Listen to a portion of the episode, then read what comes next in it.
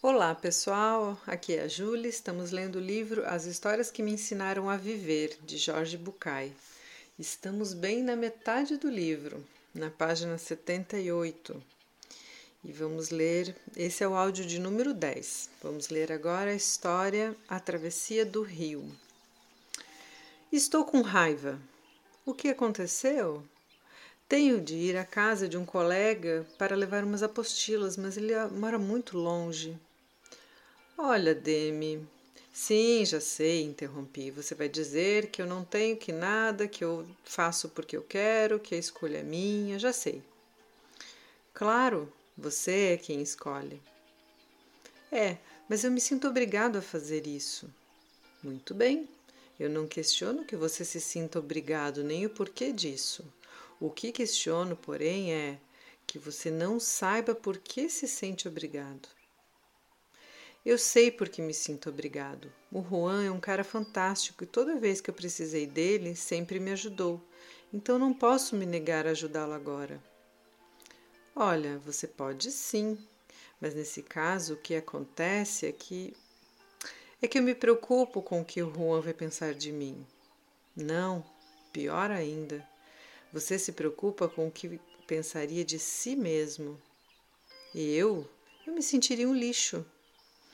Independentemente de levar ou não as apostilas, por acaso você já não está se sentindo um lixo pelo simples fato de estar irritado por ter que ir lá? Estou, acho que sim. Está vendo? Esse é o problema da culpa.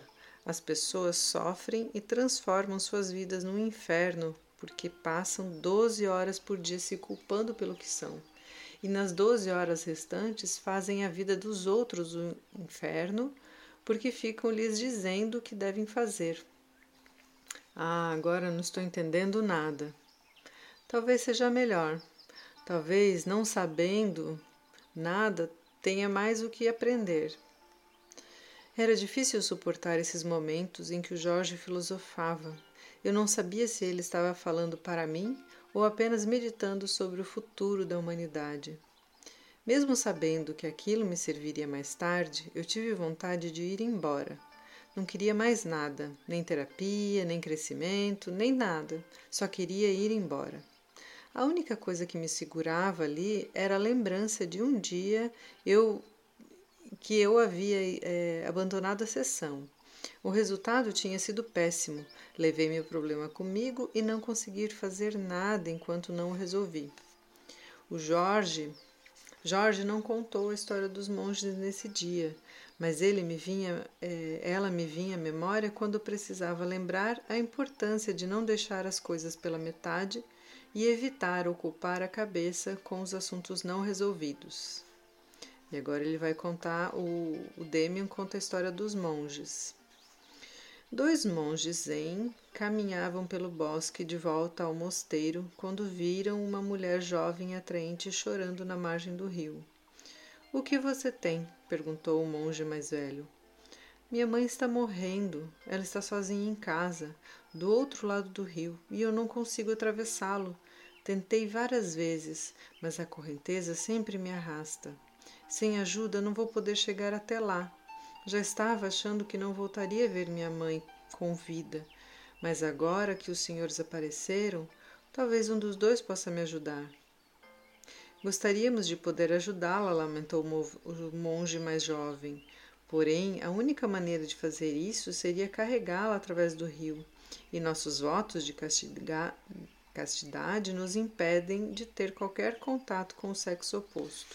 Sinto muito. Eu também sinto muito, disse a mulher, voltando a chorar. O monge mais velho ajoelhou-se, inclinou a cabeça e disse: Suba. A mulher não podia acreditar no que estava acontecendo. Pegou rapidamente sua trouxa de roupa e montou nas costas do ancião. Com bastante dificuldade, o monge cruzou o rio, seguido pelo mais jovem. Ao chegar na outra margem, a mulher desceu das costas do ancião e quis beijar suas mãos. Não precisa, mulher, interrompeu o ancião, puxando as mãos. Agora vá com Deus. A mulher inclinou o corpo num gesto de gratidão e humildade.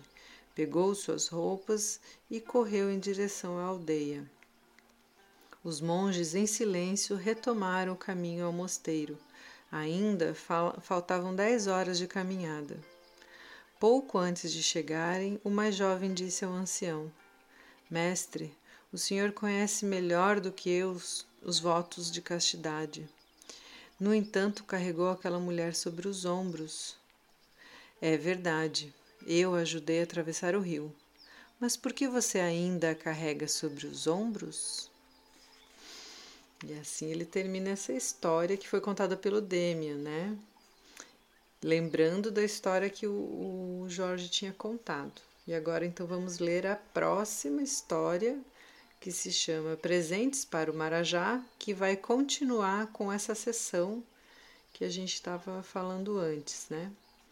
E diz assim: Olha, Demian, seria fantástico que você levasse as apostilas ao seu amigo. O ideal seria que você sentisse prazer em fazê-lo, e seria até razoável que o fizesse sem sentir nada. Mas sentindo raiva?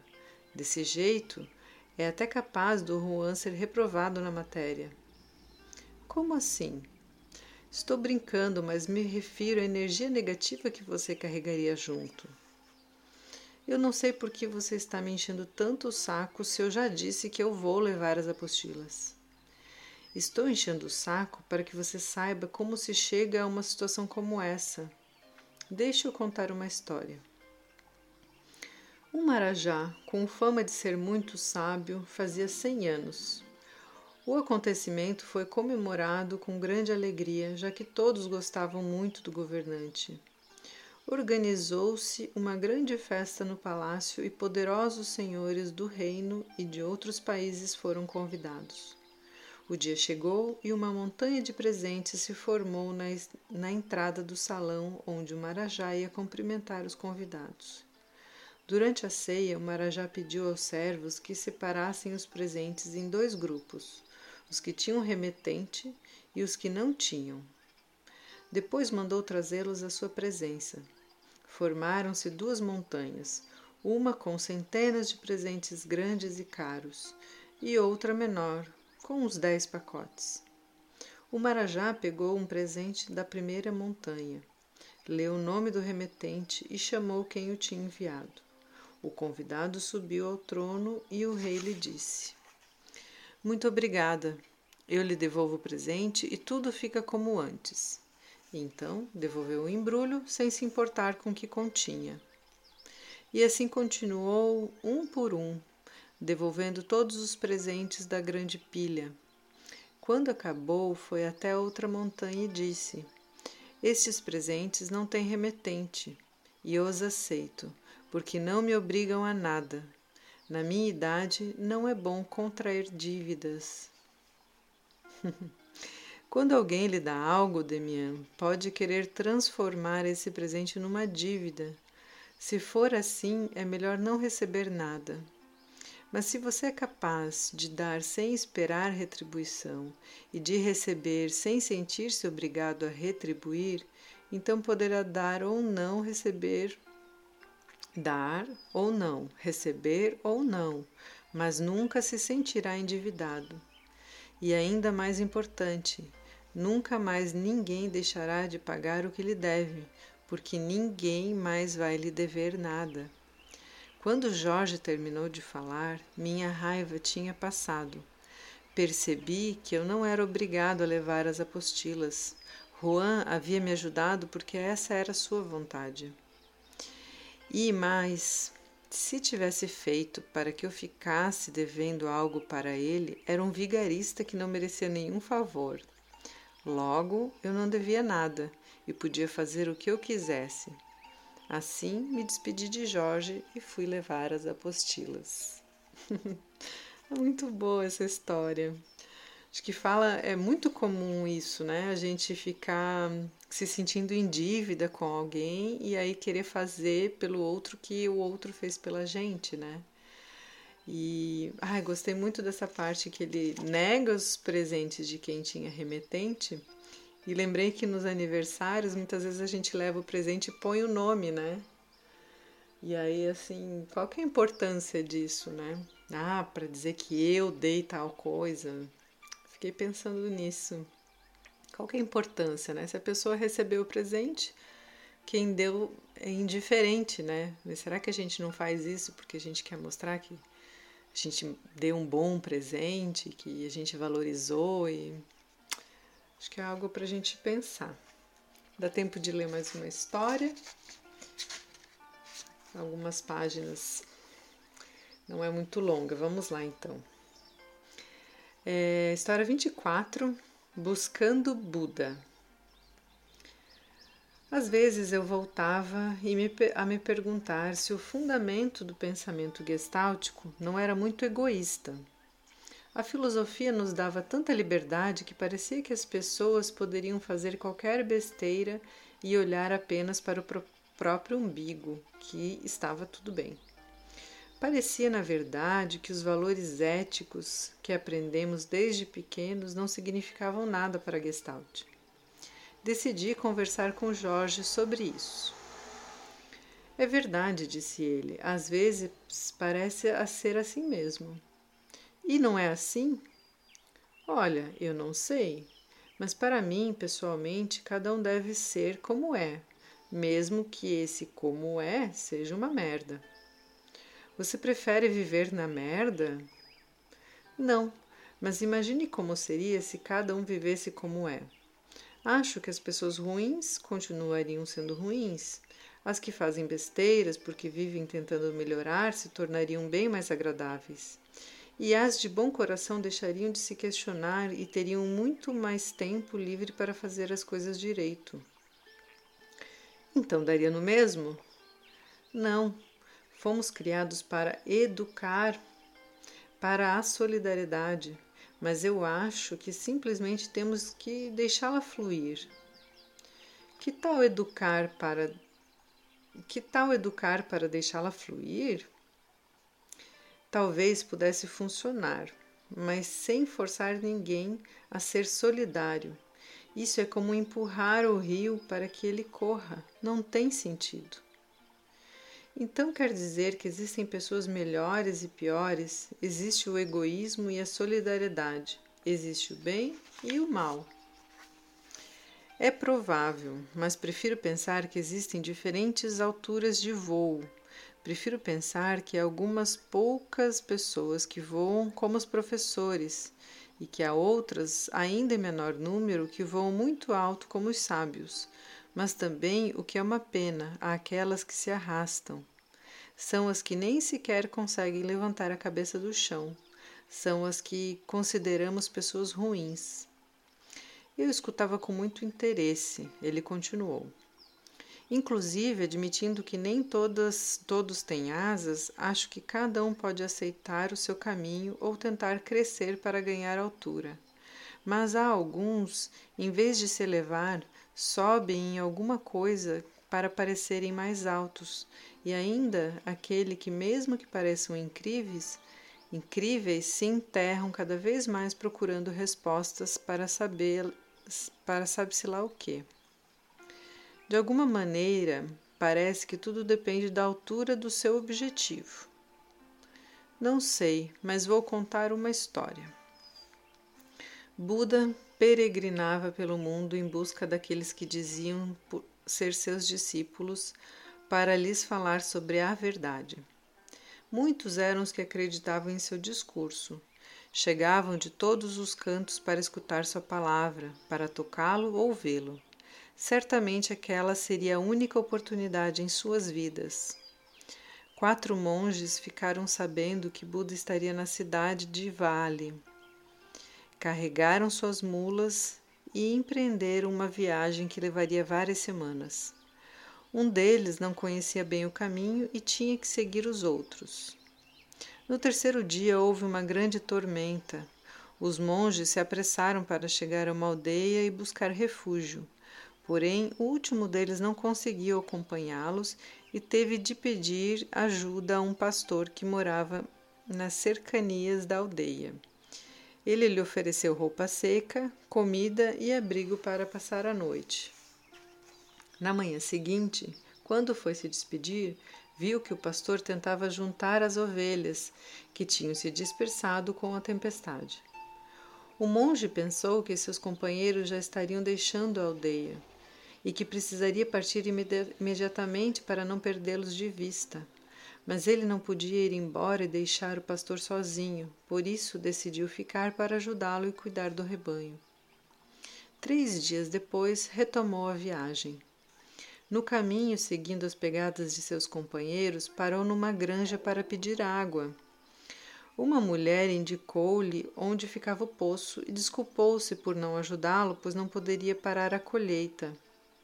Enquanto o monge matava a sede das mulas e carregava os odres com água, a mulher lhe contava que depois da morte do marido estava muito difícil para ela e seus filhos pequenos finalizarem a colheita antes que tudo apodrecesse. O monge compreendeu a situação e teve um momento de dúvida. Se ficasse, perderia definitivamente o contato com seus companheiros e não estaria em Vaale quando o Buda chegasse. Eu o verei mais tarde, pensou o monge, ao saber que ele permaneceria algumas semanas na cidade. Depois de vinte dias de colheita, o monge retomou o caminho a Vaale. O Buda já tinha partido para outra aldeia que ficava mais ao norte. O monge mudou de rumo, dirigindo-se ao novo povoado. Poderia ter chegado a tempo, mas teve de salvar dois anciãos que estavam sendo arrastados pela correnteza de um rio. Só quando os anciãos estava, estavam salvos é que pôde continuar o seu caminho e ficou sabendo que o Buda já tinha ido embora. E assim se passaram vinte anos com o monge seguindo o caminho do Buda. Cada vez que se aproximava, algum acontecimento atrasava sua viagem. Sempre que alguém precisava de sua ajuda, sem saber, atrapalhava seus planos. Um dia alguém lhe informou que o Buda decidira passar seus últimos dias de vida em, uma, em sua cidade natal. Essa é, será a minha última chance, pensou o monge. Se quiser vê-lo, não devo interromper meu caminho. Não há nada mais importante que conhecê-lo antes que morra. Depois poderei ajudar quem precisar de mim. E com sua última mula e suas poucas provisões, partiu novamente quando estava chegando ao destino, encontrou um servo muito machucado no meio do caminho. Curou suas feridas com um barro fresco e deu-lhe água. O servo respirava com dificuldade, como se estivesse morrendo. Saiu à procura de alguém que pudesse socorrer o animal, mas não encontrou ninguém. E então acomodou o corpo do bicho com muita ternura junto a algumas rochas, deixou água e comida ao alcance e aprontou-se para partir. Chegou a dar dois passos, mas imediatamente sentiu que não poderia apresentar-se a Buda, tendo abandonado um animal ferido e indefeso.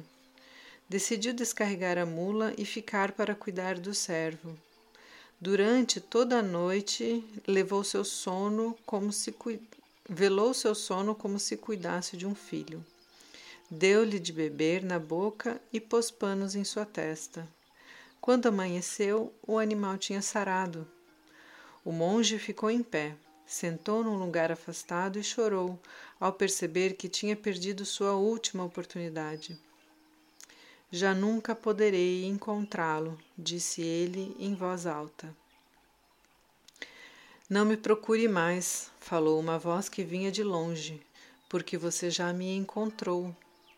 E o monge viu o servo se iluminar e se transformar no corpo arredondado de Buda. Você perderia se me deixasse morrer esta noite para me encontrar na aldeia. Não se preocupe com a minha morte. Eu não posso morrer enquanto houver pessoas como você, capazes de seguir meu caminho durante anos sacrificando os próprios desejos pelas necessidades dos outros. Isso é Buda e Buda está em você. Acho que entendi. Um objetivo supostamente sublime pode ser um estímulo para levantar voo, mas também pode ser usado para justificar alguns que se arrastam. É isso aí, Demi. É isso aí. E termina assim essa história falando de Buda, né? E de quanto a gente vai às vezes tendo um foco lá no objetivo final e perde a beleza do caminho ou as possibilidades do caminho, né? Lembrei de uma música até, aquela música Trembala, né? Que fala do percurso e não só do resultado final. Acho que essa história vai possibilitar algumas reflexões, né? Espero que vocês tenham um ótimo dia. Passamos um pouquinho, deu 20 minutos de áudio, né? Mas espero que vocês tenham um ótimo dia. Um beijo a todos e até o próximo áudio.